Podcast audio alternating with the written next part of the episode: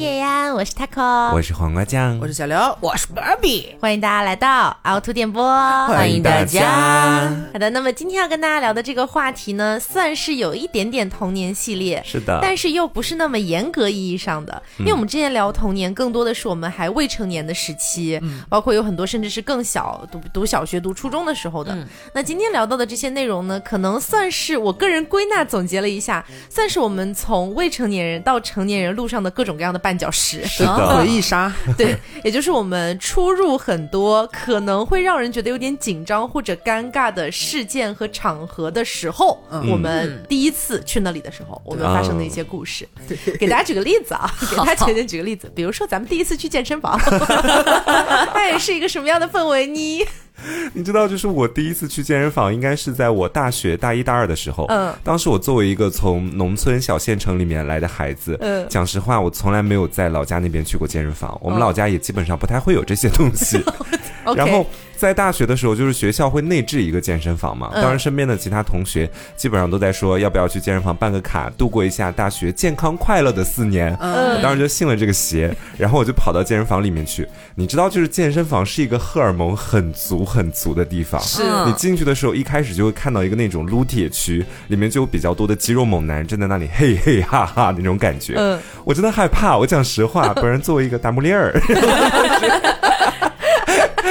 看到就是那些人的时候，内心有小胆触一下了。后面还是硬生生把那个卡办下来了。但是你知道，因为我确定不是馋他们的肉体，就算馋也不敢就真的上手啊。嗯。然后办下来之后，我面临了一个巨大的问题，就是健身房里的那些器械，我其实一个都不会用。嗯。我唯一能使用的就是一个跑步机。大家都一样了。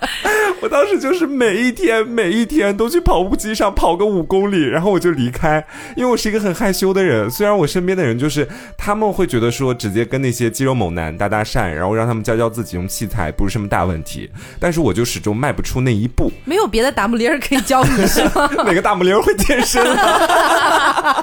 Sorry。直到后面我就是想要去开辟一下我另外的一个运动领域嘛。你知道我这时候突然就想到了一个小的时候我特别喜欢的运动项目，嗯，就是跳绳。知 道在健身房跳绳。然后我当时就去那个健身房的吧台。我就问他说：“你好，这里有跳绳吗？” 然后那个吧台上面的小姐姐就非常惊诧的那种目光看了我一眼，然后告诉我是有的。她从背后的那个柜台里面浅浅的拿出了一个粉红色的跳绳。嗯。然后因为健身房里面其实没有特别大，我就在吧台旁边 在那边跳绳，拿粉色跳在那里哈哈那种。他很像那种健身房请来就是拉生意的。对，你知道，甚至还有很多围观的。然后当时就是路过的人基本上。都要看我一眼。吧台小姐姐因为在那里也没有什么事情干，她就一直看着我，甚至还有一些其他的健身教练没有课也会在我的周边，就是对我进行一番指导。从那以后，他们就跟我混熟了。每一次去健身房路过吧台的时候，都会问我说要不要跳绳。对，就是我第一次去健身房。我第一次去健身房的时候，其实我。呃，以往十几年在我家那边本地的时候，我一次健身房都没有去过。嗯，第一次去健身房是到了北京之后，那会儿还是和朋友们合租，他可还没来。然后那会儿呢，我是刚换了一个新的工作没多久，搬去和他们合租之后，每天下班回家路过。就会有一个新开不久的一个健身房，你知道，大家就是可能见到一些什么健身房啊、游泳馆，经常会有一些发传单的小哥哥、小姐姐们，在那种街上就是发传单，哎，美女要不要？健身了解一下，健身了解一下，他就让我了解一下。然后我收了那个，就了解一下。对我，我我拿到那个宣传单之后，我回家就是想要了解一下。然后隔天我就决定说，不然咱们就还是一个开启一个新的健康生活吧。就你当初都有一个美好的期愿的，觉得自己可以在这里边大展拳脚。嗯，然后我就办了。卡两千四，我记得很清楚。它是那种 记得这么清楚，对，它是年卡，因为你第一次办健身卡，你没有任何的那个怎么说基础和对那种话术的抵御。嗯，一般不都是年卡其实最便宜的。嗯，呃，就是你你会觉得换算下来最划算，但是一般人很难坚持一年，又不是一对一私教，就是那种你去了自己随便练那种嘛。然后我当时就不懂，我觉得说，哎，年卡最划算。算下来的话，每个月是最便宜的，那咱们就办一张年卡，就花两千四。然后去了之后呢，也是像其实像瓜说说的那种情况差不多，因为那时候是普通的上班族，每天下班其实到了那边之后天都黑了。你也跳绳了？我没跳绳，就是我没跳绳，跳绳。我就每次都只能去跑步机上走一走、跑一跑，然后我觉得好虚无哦，好没有意思。想撸铁，这但是你又不敢，而且我我都不是我不敢去那些地方，我一个都不认识，你不知道那是干啥的哦。而且一般那种怎么使用它？对，而且一般那种比较大型的那种非私教一对一的那种普通健身房，它都是划分区域的，嗯，就是那些器械它都在某一个区域，对对对。然后你每次路过的时候，就看到那里边永远只有一类人，就是那种肌肉猛男，嗯，每个人都穿那种工字背心，然后有的人还会那种扎那种。绑带在头上，不戴帽子，就是一副很专业、很老练的那种样子。他们一定会露出自己的胳膊来，就超大的那种。对，然后那种都一个腿有你一个半粗的那种，你就你就很害怕。每次我都路过，我就说，嗯，算了，咱们还是去跑步机上吧。嗯，然后我就这样，就是非常勉强自己在那里，大概持续有半个月的时间吧。嗯，然后突然有一天，我发现这个健身房倒闭了。哦，对，就是突然有一天，就是那个。当初你办卡和你联系的那个小哥就加了微信把你微信删了吗？没有没有，就是有一天我发现他在朋友圈里边就发，就是类似于说是大家可以开始转卡了，或者是可以转到他们别的一些分店去。嗯，而是我说这不是开业才，你知道我当时办卡是开业酬宾。嗯，然后半个月之后他就要关门大吉啊！老板，我很无语，一定我觉得一定是，但是我当时就很费解，就是你明明是开很多分店，它是有品牌的那一种，然后我就是大冤种，你办了年卡，然后我就在闲鱼上就开始卖自己的卡，没有人要买，直到我换，直到我一年之后换下一份工作都没有转出去，然后就砸在手里了。这是普通健身房，但是我人生第一次去那种一对一的健身房的时候，就是大概两年前。还是一年前来着，就是我和瓜一起去那个健身房，当时不是我一个人先去的嘛？去了之后，就是我的那个到现在为止关系都特别好那个教练，他第一次接待我，然后他向我提出了非常非分的要求，那是我人生第一次遇到这种提问。他说：“我们在就是开始之前不是要制定你的计划嘛，包括要就是检查一下你这各项体能啊之类的，然后你的身材各种维度，他要量。我说量就量吧，反正咱也是胖到一定程度才来的，有这种羞耻心的准备了。结果没有想到他要求我，就是那时候夏天，要求我把我的。”短袖上面撩开一点，露出我的肚皮，要拍我的正面、侧面和背面，你知道很恐怖。我那天是白天去的，整个一个大下午，阳光明媚，然后他健身房里面灯打的超级亮，那种大白反光，对，就是这肚皮又白，你知道。然后我那时候已经胖到就是一个就是令人发指的一个地步，然后我就站在他们那个健身房那个靠墙，你们都你们几个知道长什么样，就那个那排衣柜那个地方，然后周围都是正在普通练习和跟教练一对一正在干嘛干嘛做动作的那些人。然后我就面朝着他们亮出了我的肚皮 啊！然后我觉得一定要拍吗？他说一定要拍啊！到时候你就是要见证你的改变。对你到时候等你瘦下来之后，你再回看，你就会有一种莫名的成就感。我说好。然后直到我跟他那次健身之后，我瘦了有小三十斤嘛，有一个就是翻天覆地的变化。然后后来有一天，他出其不意在微信上就是连发数张，就是我当初露肚皮的照片，然后马上发超多表情包把它顶上去。我没有想到第一次去健身房就是有这种非分的要求，其实让我还蛮震惊的。哎，为什么我跟你当时是一个教练，他没有让我拍啊？可能你还不够胖吧？就觉得觉得你肚皮没什么好看，现在放过我的一条狗命。好，我第一次去健身房的时候，大概是初中毕业和快上高中那个假期。那你很早哎？为什么呢？因为我当时一年没有来过大姨妈啊。对，然后呢，我妈妈就有点担心我这身体是不是出状况了，所以不去看医生，直接吃。没有没有，先是去看了医生，医生说我健身房。没有，医生先看了我，他说啊，其实呢，这个病很好治，也没有说具体是什么病吧，可能怀疑是什么多囊卵巢综合征，但是因为我当时年纪比较小，所以说医生也没有给我确定确诊，就是说可能是因为太胖了，然后这个雌性激素有点少，雄性激素太多，尤其我那会儿还长胡子嘛，然后 对，他就说你去呃运运动健身吧，少吃点，看看瘦了之后再配上这个中药，能不能让这大姨妈来？于是呢。从医院出来那一刻，我的妈妈就带我去了离我们家最近的一家健身房。嗯嗯，去了之后呢，第一步也是跟。刚才刘说的一样，先人给你的身体做一个测评，嗯，他没有让我露肚皮，他是说啊，这边有一个秤，你可以先站一下，咱们先量一下体重，嗯，他也没有给我做什么体脂测试啊，这种没有，他说因为看起来就挺高的，直接量体重吧，咱们，然后上称那一刻两百零三斤，对，那时候还是几岁，十四五岁的样子吧。哦，那有点超重了，其实。对，然后我身高虽然说当时可能只有一米七六吧，只有只有，这是我现在的身高。对，有误伤，有误伤，是友军啦，是友军。对，那然后呢，我就那个教练他就意味深长看我一眼，他说：“哎，那咱们量完体重呢，可能咱们还得量一下维度啊，就是个胸围、腰围、臀围。”后来他拿出了一把卷尺，然后他就先说：“啊，这个胸围可能得就是需要你妈妈来帮助你量一下，教练不太方便，男教练嘛。”嗯。于是我妈给我量，说：“好，一百二十五。”哇。对，然后后来说好乳。后来说行，那咱们再量一下臀围吧，一百二十五。后来沙漏型身材，哎，后来教练身材身材吧。后来教练说，那咱们再量一下这个腰围啊，一百二。哦，对，所以当时我那个身材就是胖的像个桶。没有沙漏，沙漏，好 好沙漏，中间五厘米的漏，对对对对对，非常沙漏，粗一点的沙漏，对，就是比较快一点的沙漏嘛。教练就说啊，你有什么运动目标吗？我说目标是来大姨妈。哦，对，然后教练当时就懵了，他说来大姨妈，咱们是不是可以用一些其他的药物手段什么的？然后这个减肥啊，也不一定一定能来来大姨妈。对，他说第一次听到这样的要求，然后后来呢？教练就说：“既然咱们第一次来嘛，先让你体验一下什么叫做健身。”于是他把我带上了跑步机，他说：“你就走着吧，四十分钟之后，你看看你会不会瘦一斤。”哦，然后走了四十分钟，瘦了一斤半了是吧？对对对，因为我当时太胖了，基数大就掉得快，对对，掉的巨快。后来走完跑步机，教练跟我说：“看，这就是健身的魅力。”是不是觉得就来对地方了？对，我就感觉这是我的救赎哦，超神奇。对我当时就想，如果一天我能瘦一斤多，那么我一个月两百天你就人没了。我说我一个月三四十斤，我瘦个一年，我不成竹竿了吗？哎，我说那我相信他吧。啊，后来我就走上这条不归路，而现在自己成为教练。对。我第一次去健身房的时候是我大学的时候，嗯，当时我有一个大学同班同学，一个男生，也是一个，他是一个隐藏的大木林儿，他实际上是个大木林儿，但他平时表现像个直男。然后呢，他很爱健身，他就是那个爱健身的大木林儿，对。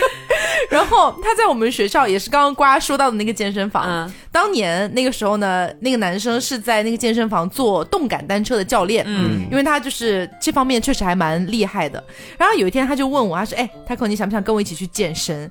然后刚好我也觉得就是说咱们修身养性一下，咱们就是说呃锻炼一下自己的身体这样子。我说 OK 没问题，我今天晚上就跟你一同前去。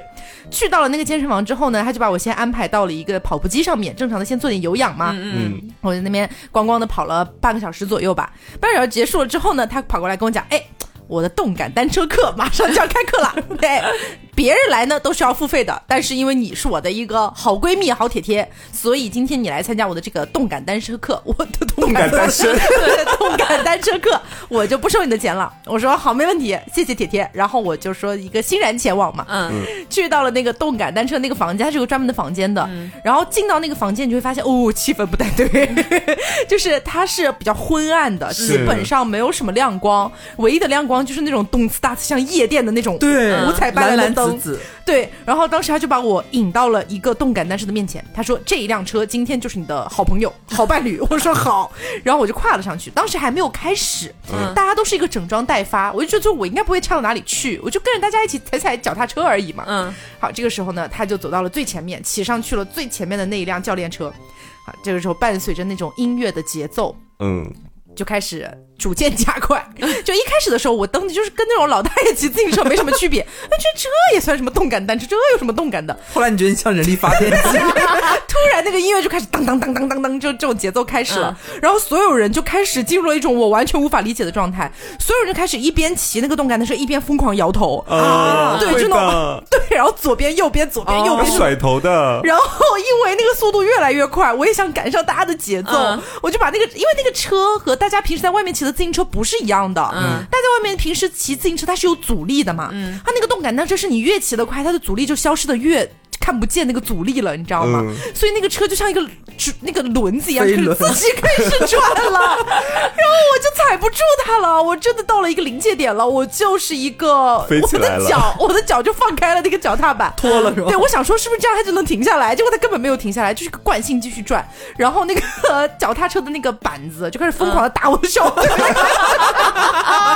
超级痛。但是因为当时那个声音特别吵，就是那个环境那个音乐，你根本就是你就算是叫爹爹喊喊奶奶，就没有人理你的那种。然后我就呃啊，我就这样子，没有人注意到我，然后我就会疯狂的殴打，我这边疯狂殴打，然后殴打着殴打着，想说不行，我得自救，我得自救。然后但是当时我没有办法从那个上面下来，因为。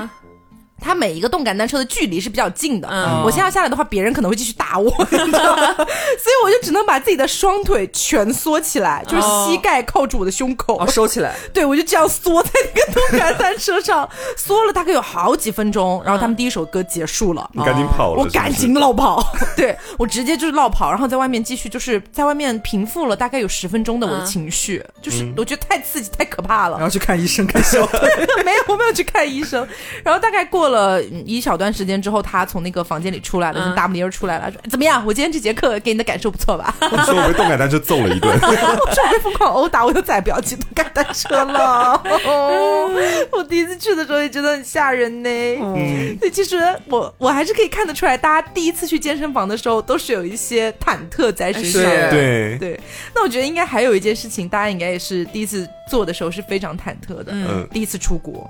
哦，这出国很害怕哎，就是你就很露怯，但是你又很怕自己露怯，然后那种就是非常矛盾的塑造了一个窘迫的你，那种感觉，你知道人一矛盾就会出很多岔子，这种感觉。我感觉我好像还好哎，因为可能因为我去的比较近吧，是去的泰国，然后也是跟一个朋友一起去，我就觉得啊，既然有朋友在，就不太害怕。而且当时我去之前稍微有一点这样紧张情绪的时候，另一个朋友。跟我说，他说没事儿的，反正去了用英语交流，你英语可能不好，那么泰国人比你更不好，没事儿，对你用手势就好了。我说好，你就坦然面对，坦然面对了。嗯，我当时出国是有点紧张的，因为我就是跟你们一起去了一趟那个济州岛嘛，就从飞机开始落地。其实我在飞机上的时候，我还觉得自己挺好的，看着那个飞机要过海嘛，看那个济州岛旁边的海景，哇，我觉得出国真的是一件绝妙的事情，非常享受。嗯，直到飞机落地，你们开始进行那个安检的时候，你看到。机场里所有的文字全是韩文的时候，那一刻你慌了。我觉得看到那个地上，包括哪里全都是自己不认识的文字，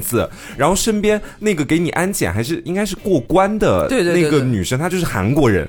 我真的没怎么跟外国人交流过。当她开始去跟我进行交流的时候，我整个脑子那一下就是一个慌乱的状态，然后我都不知道自己该说什么，我就疯狂的想要向身旁的刘他们去求助。哎，他当时跟你讲的是韩文、英文还是中文啊？我记得应该是。比较蹩脚的中文好像是，嗯，但是他讲的就是不太清楚，我也就是没有办法跟他交流。是中文，对，反正我当时我就觉得说还好，身边就是因为他跟刘先有跟我讲过他们去过济州岛嘛，我就想，而且刘那边还是中文、英文、韩文就三国的语言基本都比较死不了，反正死不了，对，反正死不了，我心里面还能稍微有一些些底，这个样子。死不了，他一个人去应该会担心这个吧。我第一次自己一个人出国是去美国，嗯，然后当时你知道是，我觉得是一件非常惊恐的事情，因为是我一个人要坐十二个小时左右的飞机，然后到达美国，嗯，其实就是从国内这边哈，就是我们从中国出发，然后一直到落地之前，我都觉得还好，哪怕飞机上全部都是那种就是大腹便便的美国男人，我都觉得嗯跟我也没有什么关系，然后就是没有什么太大的问题，是直到落地纽约的那个肯尼迪机场。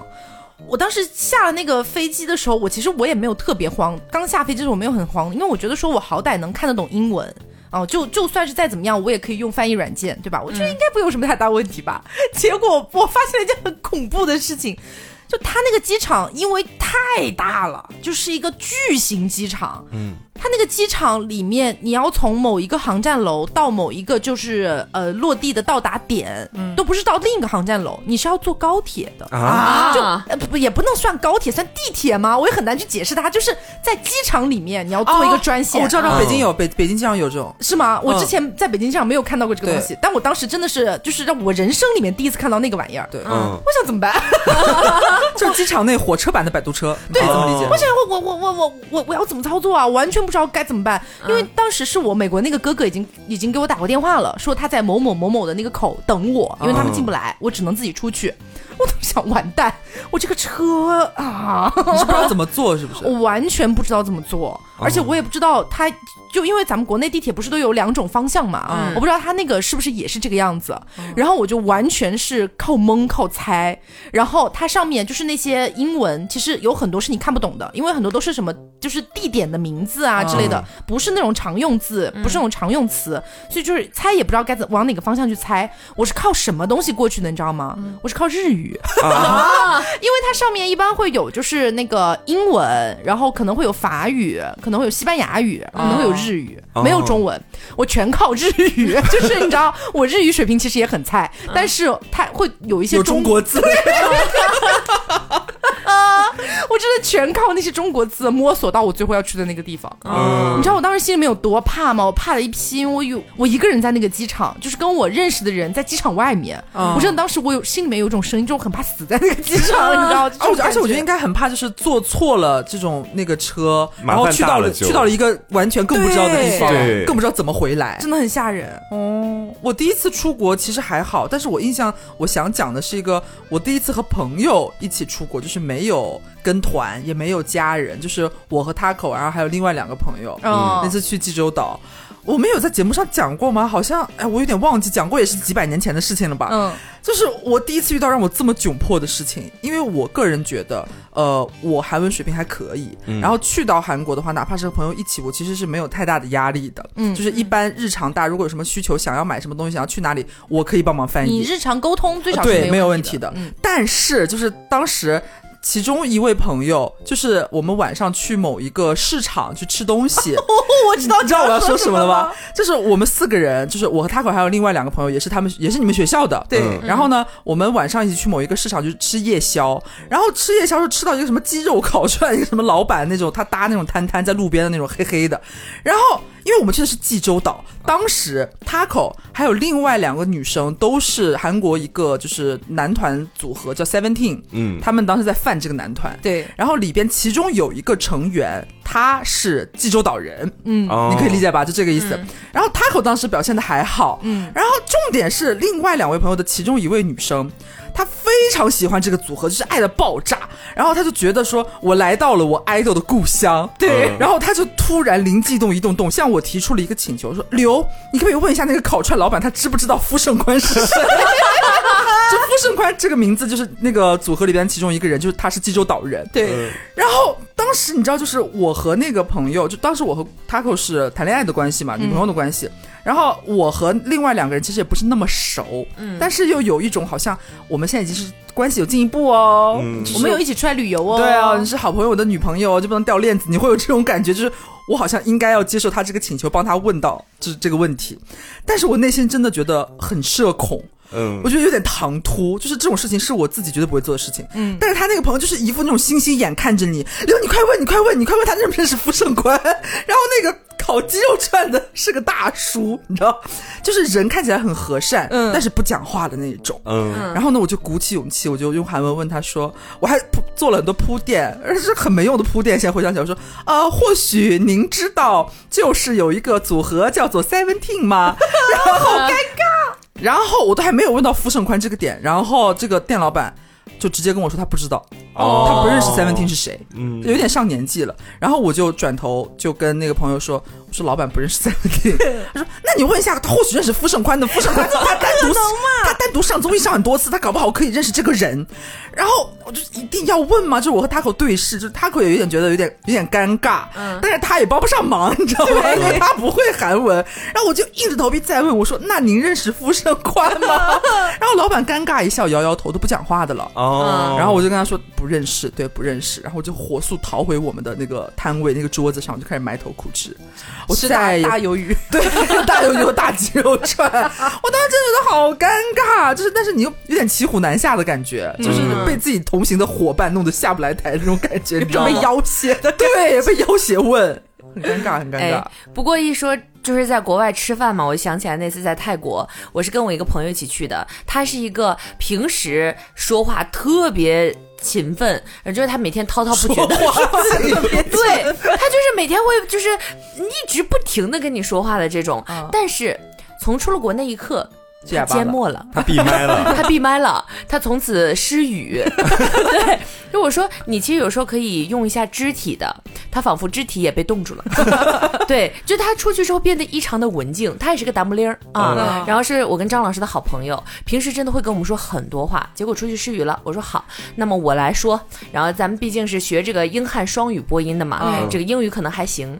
后来发现啊，我去了之后，很多泰国人听不懂英语。对，有一天我俩。晚上说那就吃个饭吧，我俩吃的还是韩餐，在泰国吃韩餐，对，我俩吃韩餐，为啥呢？因为那个，嗯，我们到了那家店门口，发现终于闻到一点儿就是我们喜欢的味道了，于是我们就说那就走进去吧。但是我们就忘记问那句能不能用支付宝了，然后哎，我们俩就走了进去，我们也没问能不能用其他的这种手机支付，就没就完全没有带现金吗？我们那天的现金当天花完了，因为我们俩是怕丢钱嘛，每天就换，就是当天就是要花的这定量的，然后我们就说其他的放在手机里，然后或者放在卡里这种，不然的话丢掉的话，那就是尤其当时我们年纪比较小，上大学就害怕说万一丢掉那没了，还得找家人请请就是要钱这种。于是呢，我们就进去吃，吃了美美的一顿。我们还发了朋友圈，才发现这个问题吗？对，吃完了之后，我们当时就说要去支付了，我们已经把这个码拿出来了。结果他们说他们不能用支付宝哦，然后我说微信呢不行，然后刷卡呢，然后当时那天已经快下班了，POS 机关掉了哦。对，然后后来我们说哇，那咋办啊？那不然就得送我，我吃个霸王餐。对，后来人家就说你可以去那个换换钱嘛。我说好。然后呢，我们俩就准备一起走。后来人家以为我们要跑单啊，要逃单了啊。后来呢？那个他们的意思就是把我拘留，没有把我那个朋友就压扣那儿了，就让他坐在门口的椅子上，把大木铃按在地上那样吗？对，也没有，就摁在那个凳子上，意思让他不要走，还找了两个店员看着他。去取钱回来赎他。对，然后意思就是我去回，啊，对，就是赎他的这种意思。后来我说，我当时就懵了，我就说，好，我去哪换钱？我当时已经忘记能用那种就是一体机去换钱了。我说，我操，怎么办啊？就我我们俩不会就是在他乡被抓走吧？然后后来我说不行，我得找个中国人帮帮我。后来我就满商场找，我就看啊，这个谁长得像中国人？感觉谁都不像，就就就那种有种孤立无援的感觉。后来我是跑遍了整个商场的几层，尤其快快下班了，就没什么人，我就去了隔壁一个人更多一点的那种，总有化妆品啊、奢侈品的地方。大拇铃还被扣在原地。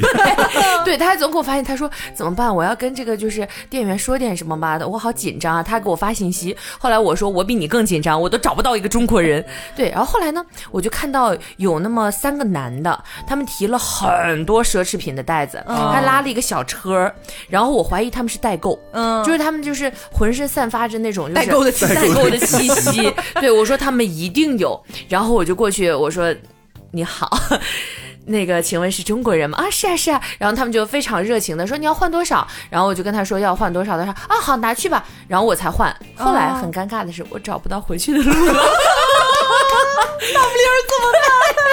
我找不到回去路了。后来他说你快点回来，他们要打烊了。然后那个就为了就是等你，他们就一直看着我，他们连烊都不打了，还又接了几桌客人。我说我说还有这种事情。然后后来我就我也不知道我是怎么找回去，我也不知道我是顺着什么样的记忆最后摸索回去，最后把那个。钱交到店员手上的时候，我大母零朋友他哭了，真的，他说我好委屈，想哭啊，异国他乡啊，毕竟。很慌的，他好慌，他就说我还怕你一个人不回来，我说怎么可能啊？你回中国了，我一个人回来，走，他去那边打工赎罪，嗯，是，哎，不不过说到就是在国外点餐，我也有一件事情，也是当时去美国的时候，因为到了美国之后，我跟我妈妈就会合了嘛。嗯。然后我们在美国大概生活了有个小半年左右的时间，然后就势必会有一些情况，就是我跟我妈妈要单独去某一个餐厅点餐这个样子。哎呦，也是发生一件很无语的事情呢。就当时是这样的，就是我的英文水平呢，就是日常交流是够用的，但是如果你要让我看菜单，你知道吗？就是菜单上会有太多你不知道是什么东西的玩意儿了。哦，专业术语，对，各种各样什么食材的名字之类的，食材的名字以及它那个就是呃制作这个菜肴的一些烹饪方式，你知道吗？就外国那些菜都会写上去的，翻译过来可能就是什么呃火鸡肉。嗯，炒蘑菇 对，配梅配蘑菇烘焙煎烤 什么之类的这种类型的东西，然后你要就是像我这种英文水平去看，我是基本上看不懂的。于是呢，当时我跟我妈就是已经饿的不行了，嗯，然后我们俩就没办法选了一家就看起来不是特别贵的餐厅，我们就过去了。然后那个服务员就把菜单递给我们，然后我一看我就傻眼了，我说这是什么呀？然后那个店员就开始问我说：“您的前菜需要什么？主食需要什么？甜品需要什么？饮料需要什么？”噼里啪啦噼里啪啦开始问我，然后我就，我当时就想说一句：“我说 他妈的。”然后我就真的是很无语，我当下因为我妈的英文水平是远远就连我都够不到的，于是我就掏出了我的手机，开始一个一个翻译，然后最终才选了就是大概几道菜这个样子，然后把这个餐点完了，点完了之后，我跟我跟我妈真的超级忐忑，因为我们是知道在国外要付小费的啊，但是因为当时我跟我妈妈就是相当于。嗯，身上没有什么钱。当时我们去美国是为了拿钱，但是就哎，反正很复杂。我在很古早的节目跟大家讲到我。总而言之，就是我跟我妈当时真真没什么钱。嗯，然后我跟我妈就在想怎么办哦，这个餐已经很贵了，我们还要给小费，小费好贵哦。换我们就那个时候陷入一种逻辑思维，就是不管在美国消费任何东西，我们都会换换算成人民币。嗯，我就觉得好贵，因为一下就贵了六七倍嘛。嗯，然 后我们就说不行，我妈就开始说我不要付小费。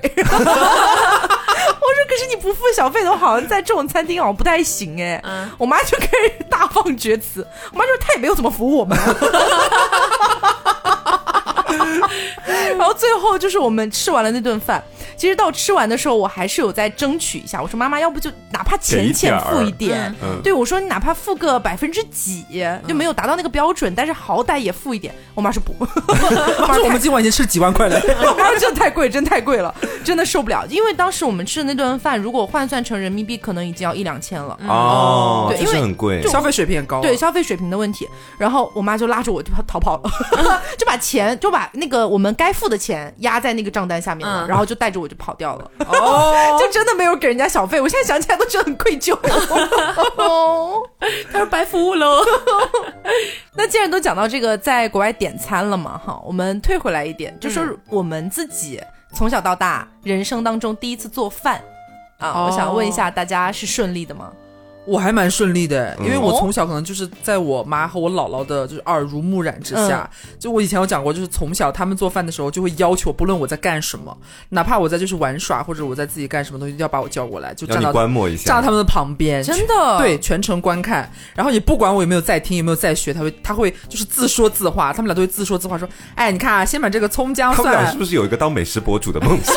有一种需要观众，有一种传授和传承的那种意愿，就想让我看和学。所以，我从小就对这个接受可能还比较强一点吧。然后，我人生当中第一次做的饭，其实不能算饭，算菜也不能算菜，小食。我第我第一次真正自己独立完成的一道。可以吃的东西是炸薯条，就是很喜欢，因为小时候让我们那个年纪，小时候觉得吃麦当劳和肯德基其实是稍微有点奢侈的一种选择。然后，但是你又觉得麦当劳和肯德基的薯条好好吃，土豆怎么可以 这么好吃？在家明明都是大烩菜的，这就觉得那个味道你好想要。但是你就突然发现说，哦，好像在家里边也是可以自己炸的，而且步骤很简单，就切成条之后放油锅里炸就好了。嗯。但是第一次也不能算太完美哦，就是我第一次炸，我是不知道要炸到什么样子。就算好了的，嗯，然后后面逐渐摸索出来。我第一次是把那个薯条切的，我觉得还不错，那个粗细长短，然后放到那个油锅里，我油没有完全热，就是温温热，我就给放进去了，所以就没有发出一些我意料当中应该出现的悦耳的声音，嗯，就那种噼里啪啦的声音。然后也就这样吧，先行吧，就就就这样吧，就炸着吧，炸着炸着，我觉得它熟了，我就想捞。然后这时候呢，我妈过来看了我一眼，说再炸一炸，这还没上色呢。我说好，然后炸炸之后上了点色了，但是。我不知道你们知不知道，就是自己炸薯条的话，都是要炸到就是它完全不会粘在一起。嗯，就你用筷子拨的时候，会有那种很清脆的声音，就完全分开，就你可以捞出来。但是我当时就是已经炸到，我觉得它微微上色，但是其实薯条和薯条之间是会粘在一起的。我最后炸出了，就是我发现我一根一根铲不出来，我最后像铲一块饼一样，把那一锅薯条端起来，就整个都粘在一起，做了一个炸土豆饼啊，对，很粗版的那种炸土豆饼。就那次之后，我才知道怎么炸薯条，那是我自己。学的第一道菜会了之后，我就时不时只要我自己一个人在家，你就喜欢炸薯，我就自己偷偷炸薯条，然后疯狂长胖，真的疯狂长胖，好喜欢吃，我就天天自己爸妈不在家，我就切个土豆吧，炸薯条，拿个盘子盛出来，然后挤一堆番茄酱，嘎嘎吃，可香了，挺费油，对，是。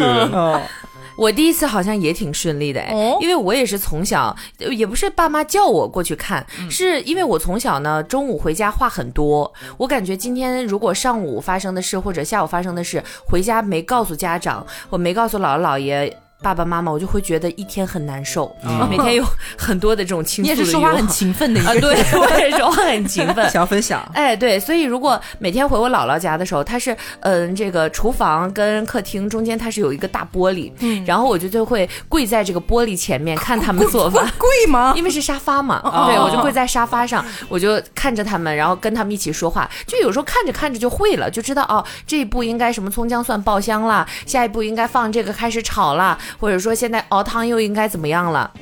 这是在姥姥家，在我们家呢也是有这么一道玻璃，但是这边呢是是我。就是睡觉的地儿，然后我呢，有的时候就会站在床上，然后浅浅的看一下爸妈做饭。然后因为我爸以前还当过厨师，所以说有的时候他会经常给我做一些奇异的美味，我就觉得嗯，这些东西我我应该学。但是我呢又非常不出息的，就喜欢吃那种内蒙的大锅炖菜，比如说什么焖面啊、烩菜啊、烩酸菜这种，很香呢，很香。我就喜欢这种一大锅什么都有的。然后后来呢，我忘记是好像初中的时候吧，然后我妈就说，哎。你应该学习一下自己做饭了，然后以后万一自己这个出去自己住了，或者说长大了成家了，咱们这会做饭也是饿不死自己嘛。嗯，呃，然后来我妈就说，啊，那你要学个什么吃的呢？我说那就焖面吧，好好敢挑战哦。对，我说那焖面吧。后来他也没跟我说，嗯，那个你要怎么怎么放，他就说你的记忆是什么样的，你先给妈妈做一下，对，然后我呢就按照我的那种记忆，先把东西放进去，然后最后不是要加上水嘛，对，先把它炒香，然后再加上水，然后等快开始就是等着水把里面东西煮差不多，然后再把这个面扣上去再焖嘛，啊对，对，就很正常，就做出来一顿非常香的焖面。后来我爸妈都说这是 对，就是你还挺有天赋，对，所以从那个之后我就感觉我一点都不惧怕，就可能因为我没炸过厨。厨房，然后所以说我从此之后做的所有的饭，包括现在有时候自己做手扒肉啊，或者说自己炖东西什么的，你还会做手扒肉？对，就很正常，就做的都还就虽然说没有到那种做的很香的地步，但至少就不难吃。哦，很不错，其实是有天赋的。对，谢谢。做到这种程度，其实不是每个人都能做到。对，比如说我。哎，我虽然说我现在做饭也是还 OK 啦的一个水平，但是就是我第一次人生当中第一次真正自己做饭。是做了一个什么东西呢？就当时刚好是我妈、我外公外婆什么都不在家，然后我就是必须得给自己做一顿午饭了，不然我咱们就得饿死了。那时候重庆还没有外卖这种东西，要么我就只有出去吃，但我不想去。然后我就想说，OK，那今天咱们就是一个美厨娘挑战。然后我就想，那我一定要做一个我最喜欢吃的东西。我打开冰箱一看，嗯，都有些什么呢？然后选出了一个金针菇，就我非常喜欢吃金针菇。然后就想说，我要怎么样去做这个金针菇呢？我当时你知道吗？我脑海里面。食谱也好，还是说配料这些酱料什么东西啊，一个字都没有，就是我完全不了解这些东西，瞎做呗。对，就瞎做。我当时也是这种盲目的自信，我觉得我可以，然后我就开始做这道菜。然后你知道吗？就是我好像知道做菜是要放大蒜的，但是呢，我又觉得我不知道大蒜到底具体是拿来干嘛的。我只知道它可能会提供一些香味，嗯，我仅此而已。然后我就想，好，那不管怎么样，这个金针菇得熟，对吧？我就把那个金针菇啊倒点油在那个锅里面，然后翻翻炒炒，翻翻炒炒，哎，我觉得看着软巴巴的，应该差不多熟了。我想，那放点大蒜吧，这会儿才放，对，包尾蒜吗？这么讲究？对，我就就是切了几几几瓣几瓣大蒜，然后给它咣咣扔进去炒一炒，翻一翻。我想，哎，好像还缺少一点调味料，对不对？嗯嗯，我本人是非常爱吃蚝油。我除了爱吃蚝油，我还非常爱吃醋，所以我就想说，我要在这道菜里面放一点蚝油，再放一点醋。嗯，然后就是以我刚才那个所有的步骤，一二三四，我就这样给它翻翻炒炒。这什么味道出来？哎，我就把它装到了盘子里面，端出来。嗯，我就开始准备美美品尝，然后吃了第一口，好难吃。然后刚好这个时候我妈妈回来了，因为我倒腾了真的很久，做了一道非常失败的金针菇。我妈回来了，我妈说哟，自己做饭呢。我妈做饭也特别难吃嘛。我妈就是过来说，嗯，让妈妈品尝一下。我妈吃了几口，嗯。青出于蓝胜于蓝，没有讹出来，是亲女儿。对，哎，你还记得你第一次给我做的饭是什么吗？我我印象非常深刻。你知道他有多好笑？他第一次给我做饭是当时我们在北京的时候，他来的第一天就是搬进了我的那个小小的一居室。嗯，然后我那天呢晚上就给他做做的什么来着？做那个咖喱咖喱鸡，嗯，就是盖一个浇饭的那一种，吃的很香。然后他整个就是一个食指大动，吃的干干净净。不知道然后为什么突如其来的一个信心大增，说明天我来给你做吧。我说好啊，因为我当时就是我不知道他到底会不会做饭，或者会做到或者不会做到什么程度。我一看他那个信心十足的样子，我说哦，那不错哦，可以哦。那明天明天就是交给你，OK。然后隔天呢，他在网上 端出了金针菇，不是不是不是。然后隔天呢，他就提前在是某个这种买菜那种软件上面，就我我就问他说你要做什么呀？他要买菜了嘛。然后他说我来给你做个苕皮吧。嗯，我说苕皮好啊。我其实以前在家，我其实。基本我我感觉我没吃过苕皮，你都不用说什么做菜了，我只在什么烧烤里面听过。我说好，然后我就心里面就开始打鼓，我说首先我没有吃过这道食材所做的任何菜肴。然后，但是呢，一看他那个，就是他当时还有很多的一些说辞去烘托他的自信。他说：“ 啊，你没有吃过苕皮啊？我们那边很常吃的，苕皮很好吃的，你吃过就知道了。”嗯，我说好。然后你知道他怎么做苕皮吗？他红烧苕皮，我人生第一次见到，因为我我烧 苕皮吗？红烧苕皮，他做的是，你知道他怎么做的红烧苕皮？我印象里边就是有点像他刚刚描述他做金针菇那个步骤，他就是放油，然后苕皮他好像是稍微煮了一下吧，还是怎么着的，反正进。锅的时候是软趴趴的状态进去的，然后你就看到锅里边什么都没有，只有油和苕皮 在里面翻炒，发出一些滋啦滋啦的声音。而且知道油皮它是有点，它算是什么？油皮？油皮？苕皮嘞？苕皮？而且你知道苕皮它是应该算是淀粉制品嘛？嗯，你就可以把它想象成和粉条差不多那种感觉，它和油。煎的那个时间长了之后，它会变焦，你知道吧？但它还没有完全就是变炸，就是那种脆，就是你会看到一些就是不应该出现的那种褐色，在苕皮的身上已经布满，就是半 软不硬的状态。这时候呢，它在这时候放入了郫县豆瓣酱，然后呢炒一炒，因为你想它。锅 里边油不是很多，然后炒那个苕皮，苕皮那个时间长会粘锅，你知道吗？然后就搞得那个锅里边有点干巴巴。然后这时候他又加入了郫县豆瓣酱，整个锅里边你就很像是一坨，就是那种泥巴，在锅里边就是只能靠他的铲子往左推一下，往右推一下。这道菜叫炒泥巴。对，然后他这时候发现锅里边的事态不太对劲。不能，这个这肯定是不是人类能吃的一个动作。他就选择什么？往里面加水，然后他就往里面加水。加水之后，他加了一点盐，没了，没有别的东西了。然后呢，我说，呃，接下来要怎么做？他说。炖就好了呀！我说哦，好好炖炖炖。应该在强撑吧，当时。对，然后他还说大火收汁就好了，他们还收汁，然后最后收出来那个汁也不是说我们印象当中红烧那种收汁，然后很浓稠，嗯，稀稀拉拉的，你就像是那种清汤寡水，因为它没有加什么任何的呃，比方说老抽啊，不上色，你就会看到那种带一点郫县豆瓣酱的红色，然后透明那种橘色，然后像是那种水的颜色。然后最后他选择了一个什么容器？他选择了一个非常平的盘子。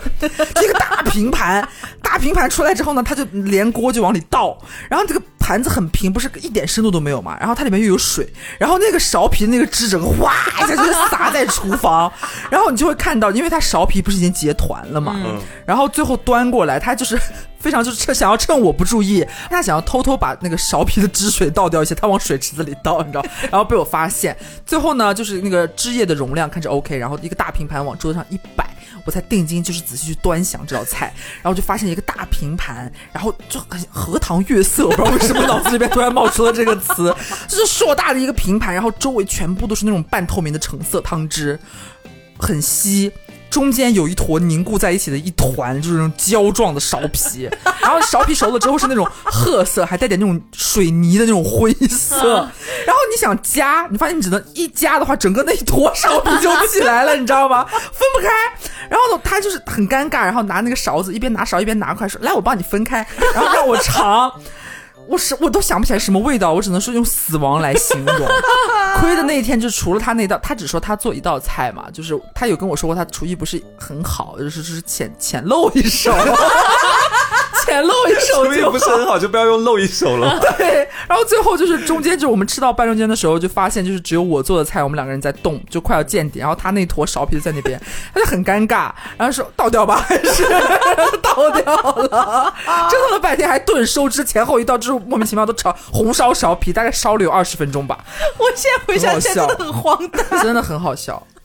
我怎么会做过这种菜？红烧苕皮，我跟你说，于老师真的是积德，你知道吗？前人栽树，后人乘凉。对对，本人现在是已经可以做一个就是各种各样的美味佳肴对对对，有一些进化了。对，你知道为什么我会这样做菜吗？为什么？你猜一猜。因为你妈妈。因为我妈妈就是这样做菜的。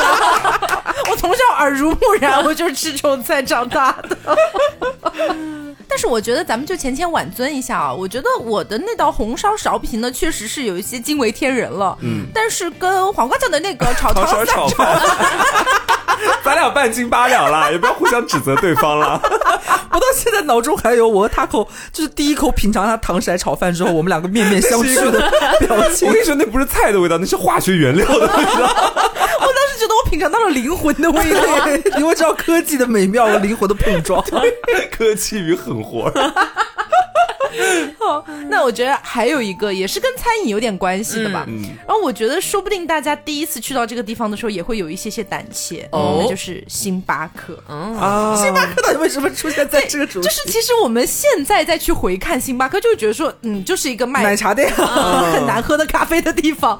但是如果说放在当时第一次去的时候，确实会有点怵。嗯，我觉得星巴克是高端场所，对，会有这种感觉。对，你们还记得第一次去的时候的场景吗？就是我当时的时候，在我们家那个小县城，到现在应该还没有一家星巴克。哦，然后我们市里面其实也没有。嗯，所以就是当时我记得是我们学校门口的商场里面开了一家这个店。我其实你知道，就是我对所有那个名字里面没有中文字的店，我都心怀一种那种敬畏敬畏之心。我当时看到上面写的那个 S 开头那一串的英文的时候，我其实是真的有一点害怕。然后就是同学有约我一块进去喝，你就进去之后，你发现这个环境很优雅。啊，然后你知道我是那种苍蝇馆子，或者在那种比较大家平常嗯放学之后喝一杯奶茶那种店，你去过之后，你再去星巴克，你就能明显的感觉到那个地方。感觉就不太一样，而且里面的很多人其实都会让你觉得他们是 office lady，就是会在那个地方打开电脑在工作或者在接电话。你看他们电脑里面基本上也都是一些正在工作的那些文件，你就忽然之间有一种很害怕的情绪。然后去点单的时候，他那个上面应该是个小黑板，小黑板上其实会写很多我当时不太能够看得懂的名字，因为我当时连美式咖啡都没有喝过，你敢相信？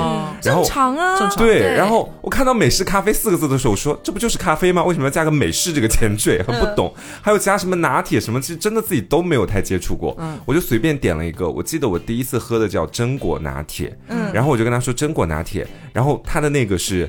中杯、大杯、超大杯，对。然后我当时我记得我点了一个大杯，为什么点大杯？因为超大杯的价格我觉得还是有点贵，小五十块，合理合理。对，然后我就看到那个中杯，我觉得有点小气，太小了，好像觉得自己没有什么钱的样子。其实当自己就是没有什么钱啊，但好像为了撑一点面子，就故意点一个大杯出来。点出来之后，就是在那边跟他交际完，最后拿到手上的时候，其实。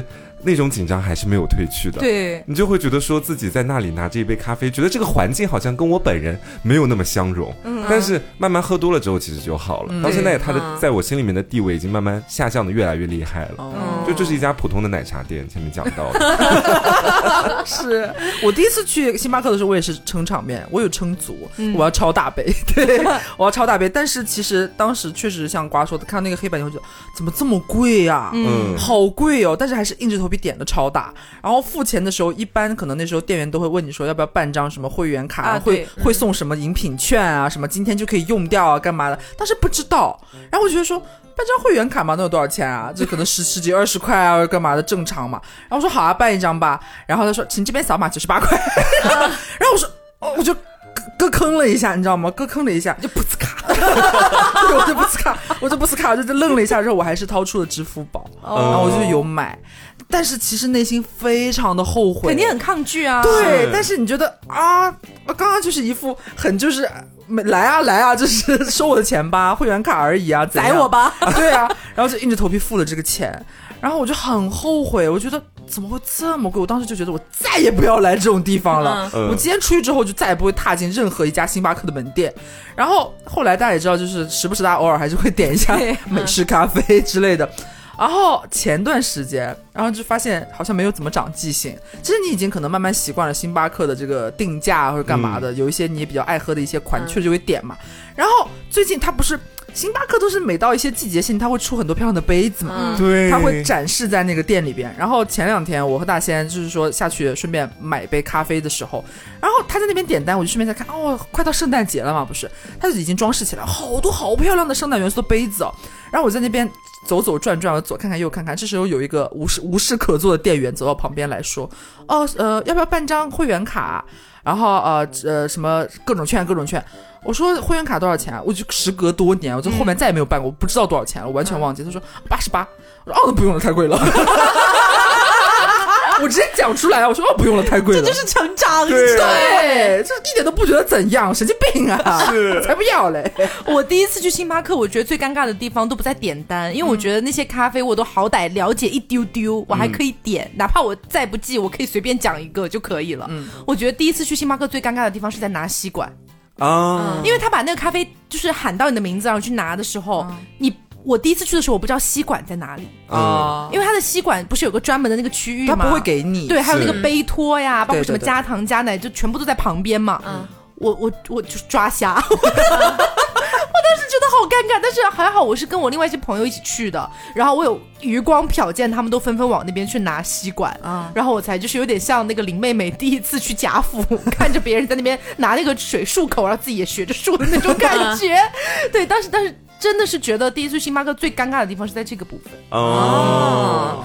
我那天贼尴尬的是，我当时深刻的记得，我第一次去星巴克，而且是我一个人踏入的，是在北京的世贸天阶下面的星巴克。嗯，我为什么记得这么熟呢？因为之前就是在初中的时候吧，那段时间在北京生活着，然后呢，呃，这个我妈妈跟她的闺蜜她们去逛街了。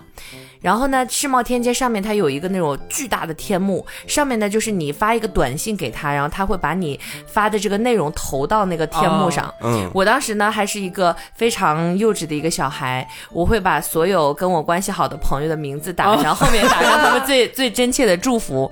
然后但是。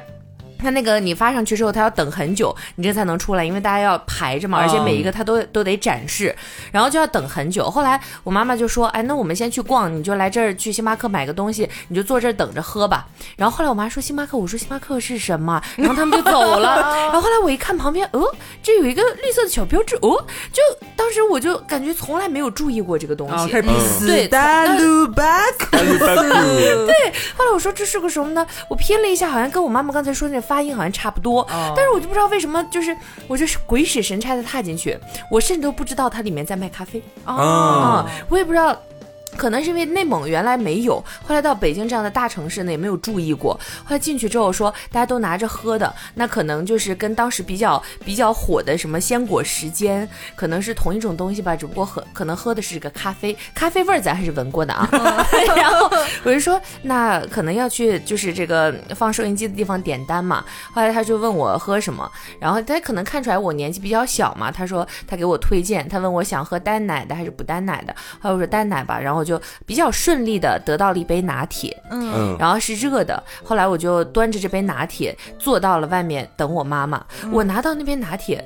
我都在，我刚才经历了什么？我刚才经历什么店？后来我是时隔了，就是呃两三个小时，妈妈回来了，我问她，我妈才说这是一个咖啡店，这里面是卖咖啡的。你手上的是一杯咖啡，对，你手上的是一杯拿铁，对，因为我当时我就看着他，我说这个东西到底意味着什么呢？这个不是 为什么想的这么高深？不是他后知后觉，你不觉得很很像？就他有一天被骗买什么老年保健品，我觉得是有可能的。对对对，我真的是这样后知后觉的。我就因为当时进去之后，就那个店员他引导着。我点什么，他问我问题的时候，我就真的是如实回答，我也没有觉得尴尬，因为就这个就感觉无知者无畏那种感觉，就我什么都不你反而不害怕了，反而不害怕，害怕就是感觉就是他们肯定觉得我是个土老帽，对，就是他是属于那种完全不懂，所以进去之后也不会处。我们第一次进星巴克的时候，基本上都觉得懂点什么，但是有没有那么懂？对，一进去之后反而就会有点害怕了。是，现在就很好了。对，大家就是不要向就是一些未知东西妥协。嗯，咱们现在已经开始勇勇敢的，就是每次去，